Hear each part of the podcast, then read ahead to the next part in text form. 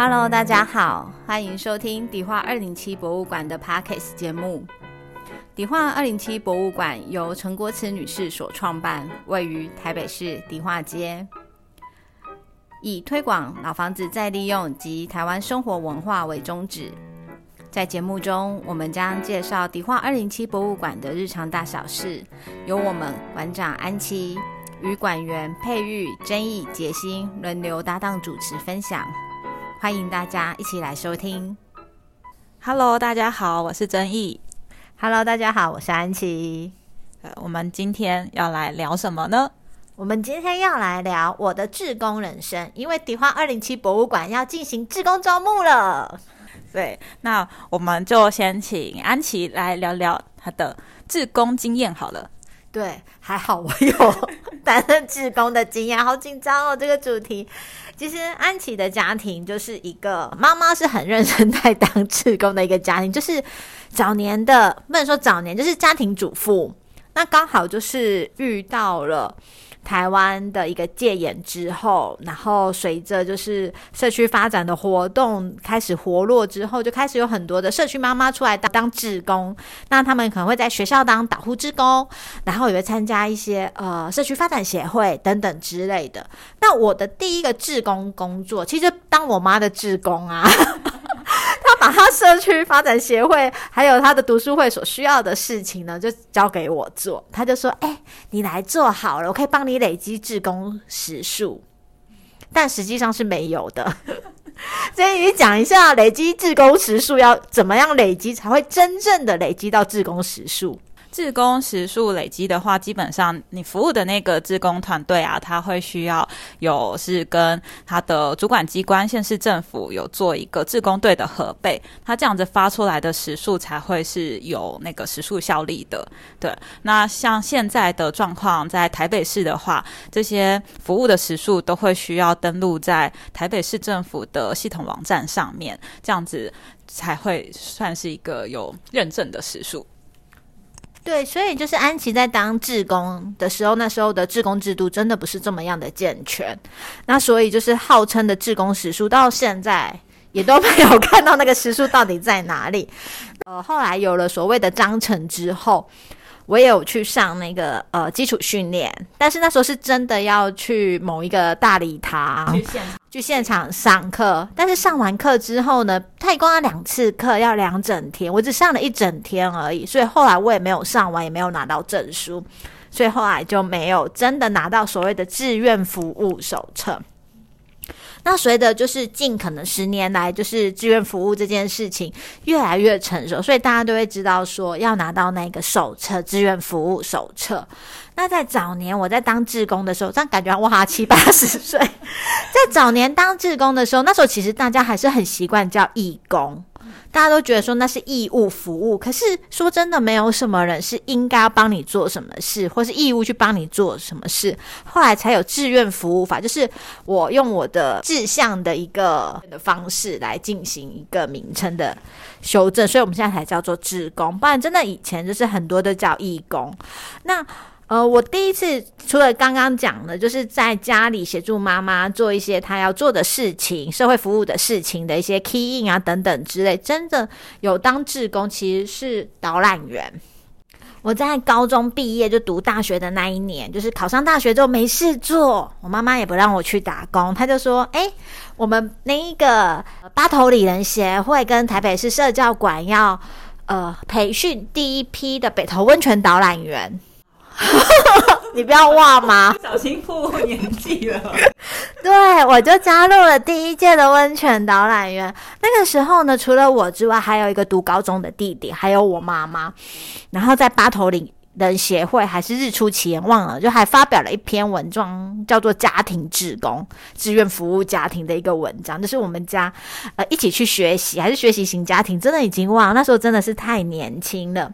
好啦，那时候当志工的时候呢，就会觉得说，呃，说对一个内容是一个非常重要的一个事情。我们也是很扎实的上课，我记得还有请一些老师，然后刘一昌博士都有帮我们上一些关于考古啊等等的知识的一些内容。那因为我们带的空间是新北投公园，一直往上走到地热谷，然后再走下来一圈，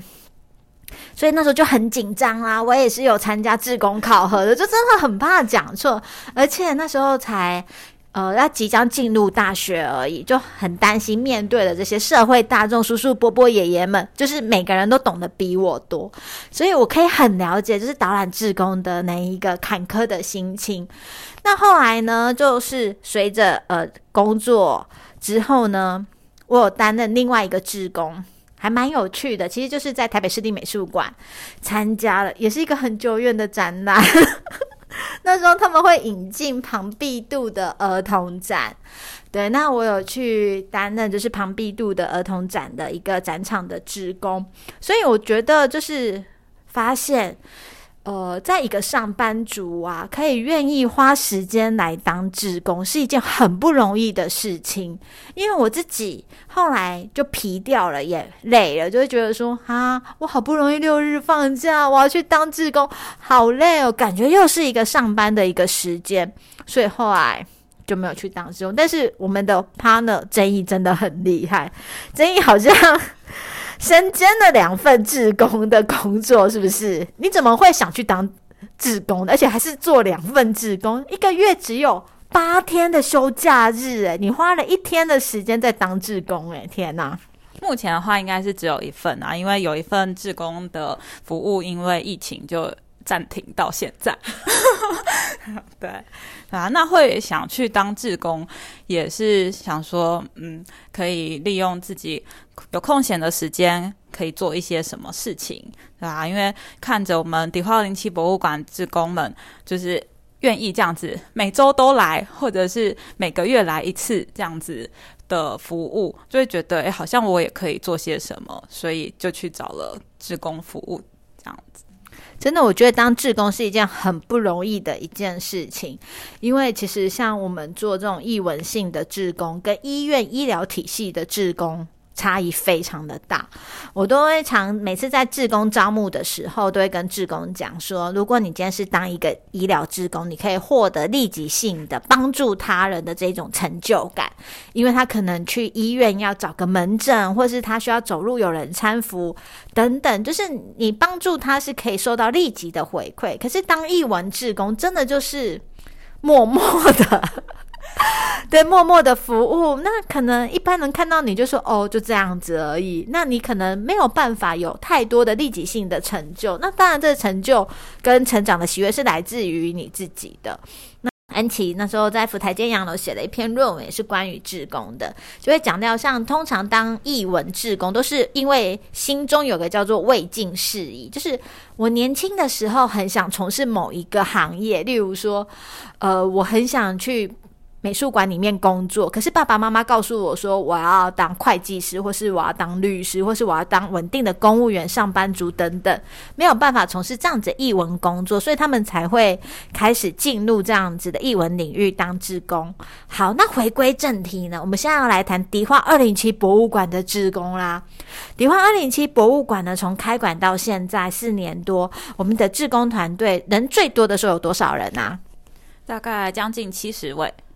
那我们现在的志工人数大概有多少？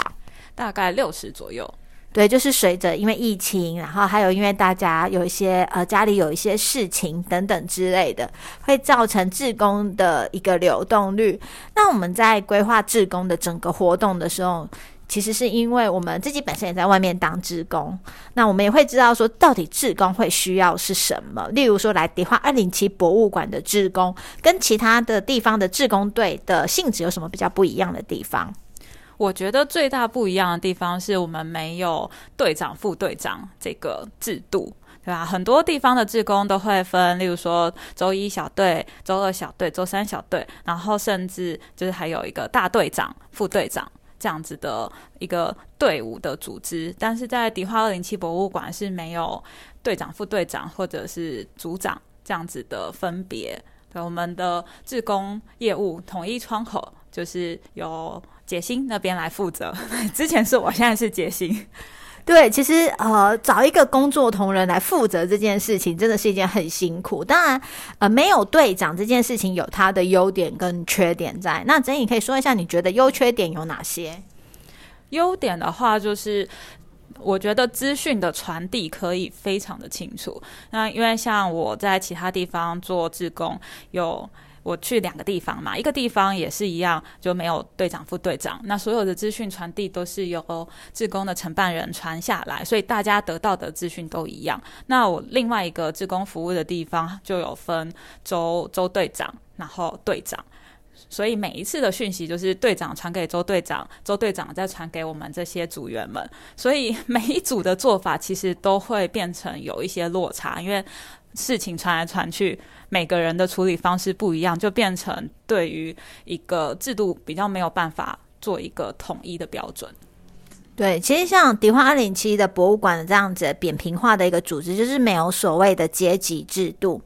因为刚刚有提到，就是安琪就是从事志工活动非常的久远，在早年志工队通常会有一个所谓呃真队长，或者是想要就是说。我们会希就会有人会希望说自己是比较出类拔萃，可以当小队长啊等等之类的，会造成这个组织里面的一些纷争。那甚至在早年也会听说，哦，某一个呃译文团体的志工队的队长，然后把持了整个志工怎样，然后跟管方怎样怎样怎样，就是有。很多这样子的一个故事流传出来，或是一个事实等等之类的。所以在我们呃，无论是迪化二零七博物馆，或者是创办人之前所经营的府台街洋楼啊、台北故事馆，我们的志工制度一直都是扁平化的志工，那包含排班、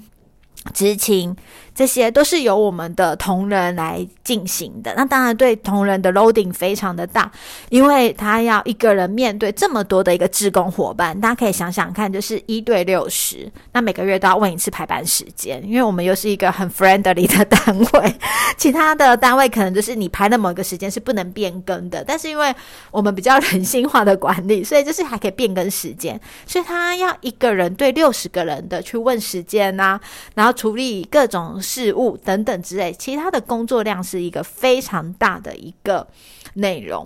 对，那所以这是我们的志工队的一个特色，我们比较偏向是一个扁形化的组织。所以各位听众朋友，如果你要来当迪化二零七博物馆，你可能要心理准备，你可能没有办法在这边呼风唤唤雨，或者是发号施令等等，因为。可以呼风唤雨的，就是我们的杰 心，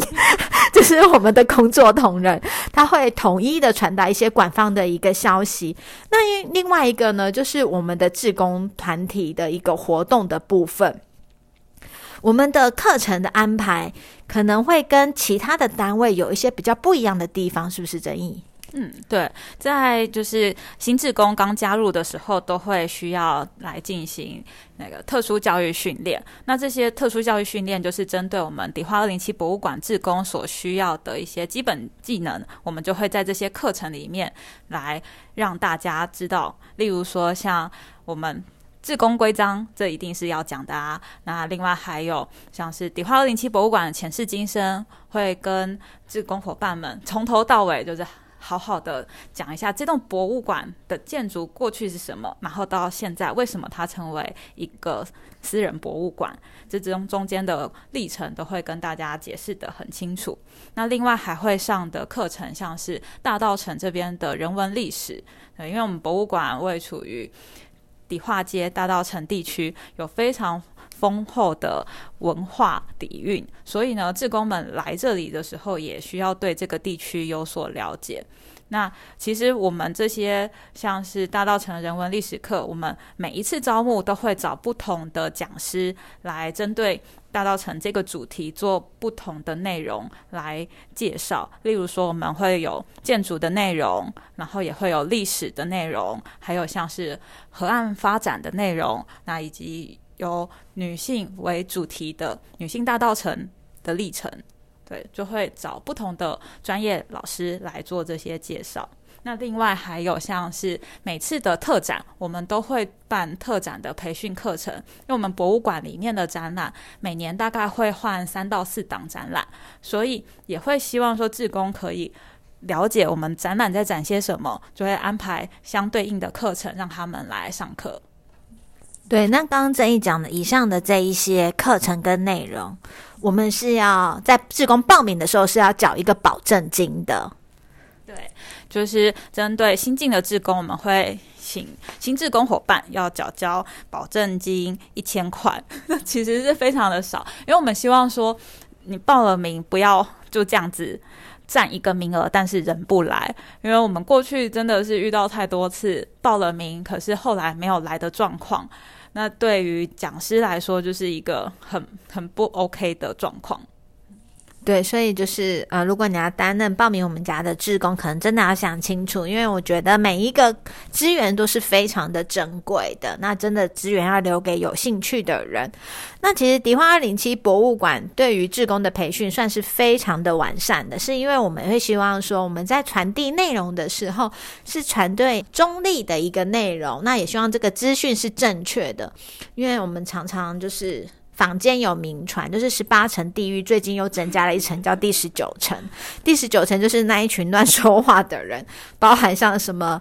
呃导游啊、导览员啊等等之类的。随着这样子的一个解说的一个。呃，服务内容跟职业的一个增加，对于传递讯息这件事情，我们觉得是非常重要。那更何况我们是一个博物馆，本身就有一个教育的一个使命在。那迪化二零七博物馆的志工呢，除了像刚刚安琪讲的，他们可能会需要导览之外呢，他们还是有在展场服务的部分。因为有一些志工可能他们比较害羞，他们不好意思就是带导览，或者是不好意思对着很多的民众讲解。大量的内容，但他们基本上在展场的空间一对一的讲解或一对一的服务，他们是比较没有问题的。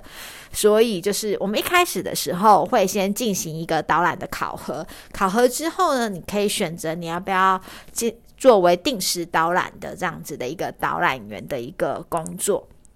好，那讲到我们的志工的部分呢，其实我们的志工像刚刚其实有讲所谓的志工考核，那建议我们可以来跟大家分享一下，就是按照我们的这样子一个招募流程的话，他进来报名，然后缴交保证金之后，他会遇到什么样的一个状况？哇，你跳的太快了！对我们中间其实还有一些过程，就是他大家填写报名表之后，我们会召开一个面试说明会。对，因为其实很多伙伴就是在网络上看到我们有志工招募的讯息，就诶很开心的填了报名表，可是其实根本就没有来过迪化二零七博物馆。那我们会希望大家在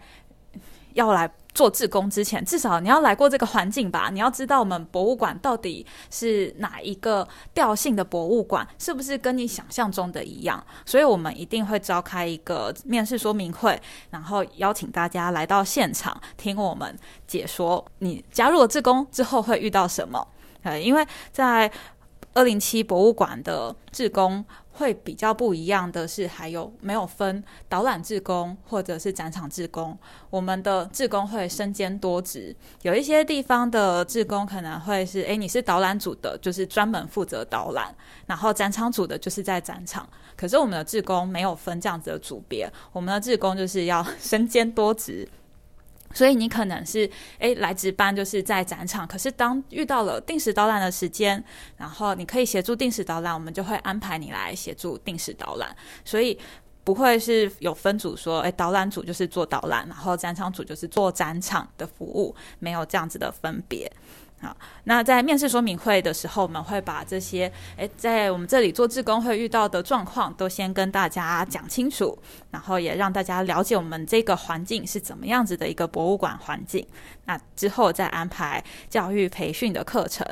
我们的课程会需要上到十二个小时，也就是两天的课程。那如果没有办法来现场上课的话，也没有关系，我们有开放补课，所以就是。缴交了保证金，可是你没有办法两天全程来现场，可以用事后补课的方式来把课程都上完。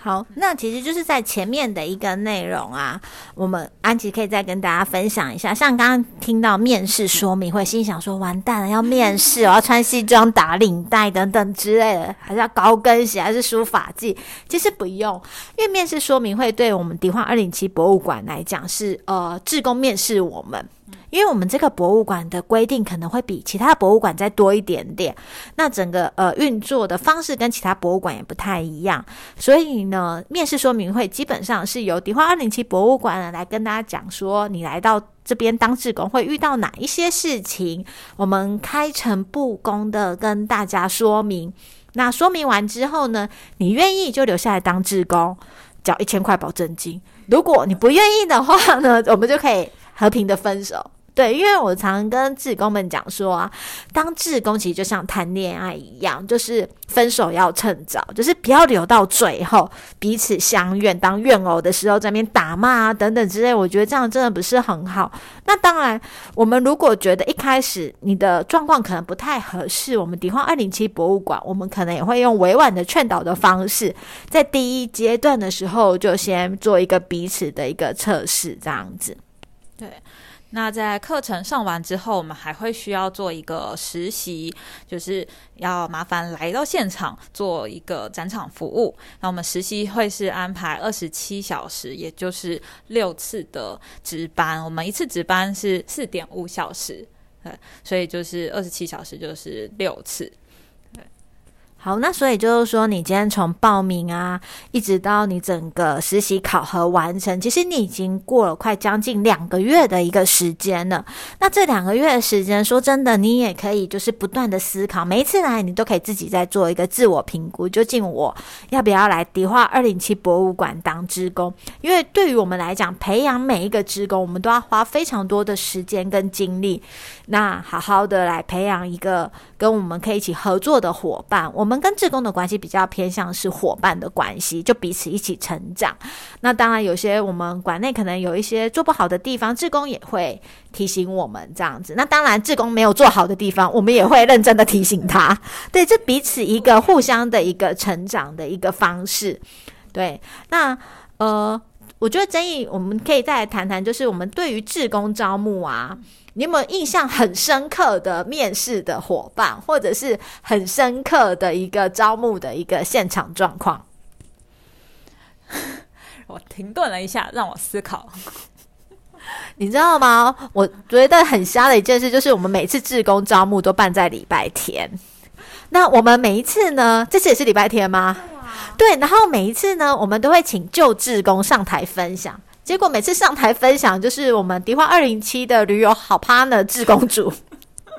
他们对外在分享的时候，他就讲说：“来这边当志工好好哦，因为啊，都可以遇到志同道合的伙伴，我们都可以一起出去玩。”我心里想说：“我的天啊，我的志工说明会的志工分享变成是一种旅游经验分享。”对，所以就。说真的，我们的志工伙伴们感情真的非常的好，他们私底下会一起去学习，一起去参加各式各样的活动。例如说，像台北的呃，像是文献会会有办很多的导览活动，他们会一起去参加导览，然后一起去精进。像是我们现在不是有所谓的呃老房子化妆师特展，他们好像也自己跑去外面找了一个老师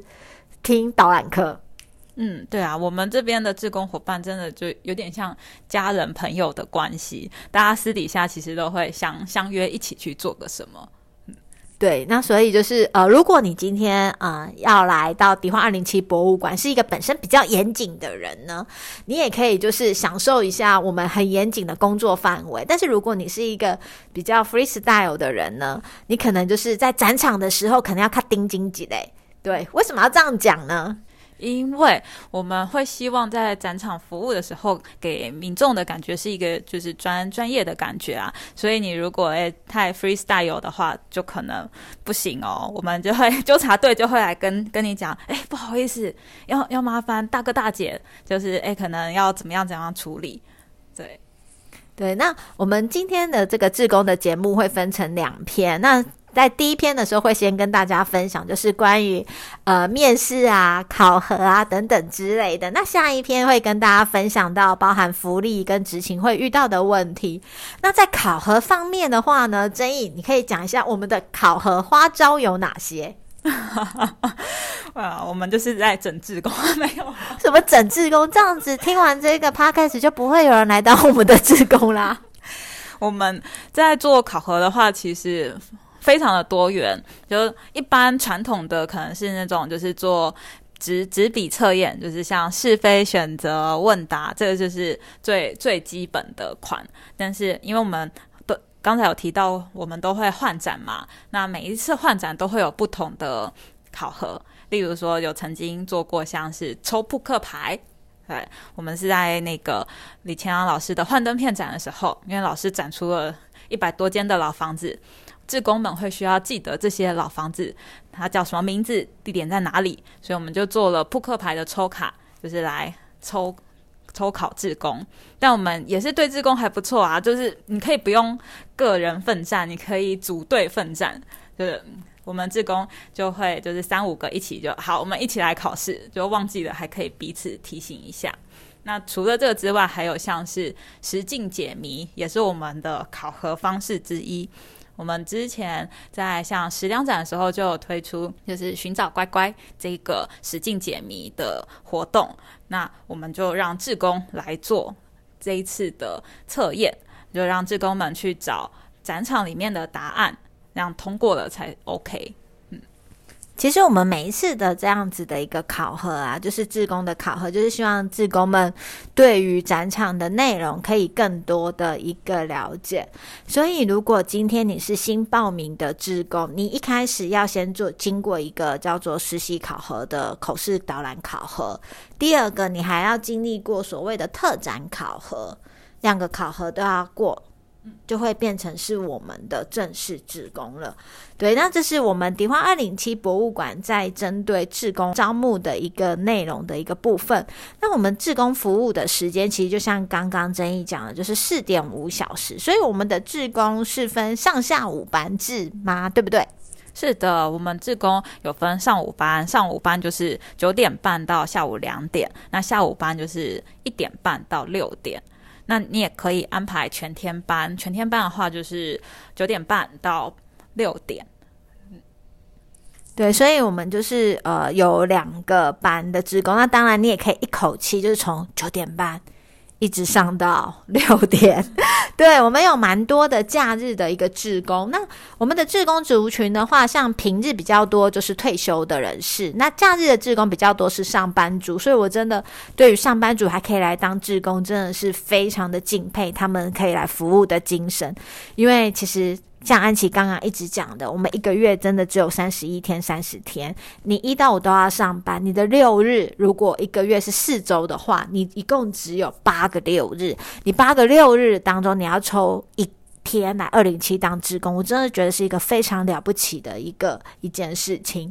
好，那我们上半段的话呢，就跟大家分享我们迪化二零七博物馆的志工，包含像是我们的一个招募啊，然后实习考核的部分。那下半段会跟大家来分享我们的服务内容、职工福利，还有其他的职工大小事。那我们今天的节目就先到这边，谢谢大家，